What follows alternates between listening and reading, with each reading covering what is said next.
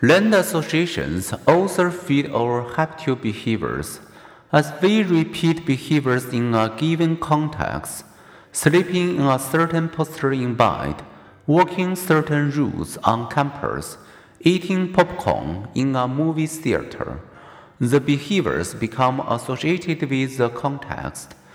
Our next experience of the context then evokes our habitual response, especially in times when our willpower is depleted, such as when we are mentally fatigued, we tend to fall back on our habits. That's true of both good habits or bad, out of which get embodied in brain circuits. How long does it take to form such habits? To find out, one British research team asked 96 university students to choose some healthy behavior. To do it daily for 84 days and to record whether the behavior felt automatic. On average, behaviors become habitual after about 66 days. Is there something you'd like to make a routine part of your life?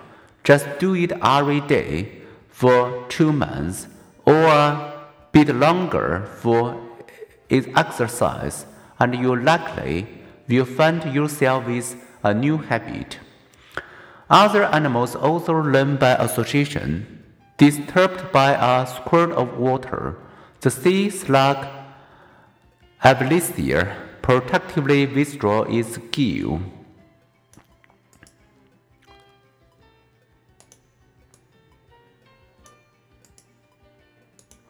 If the squirts continue, as happens naturally in choppy water, the withdrawal response diminishes.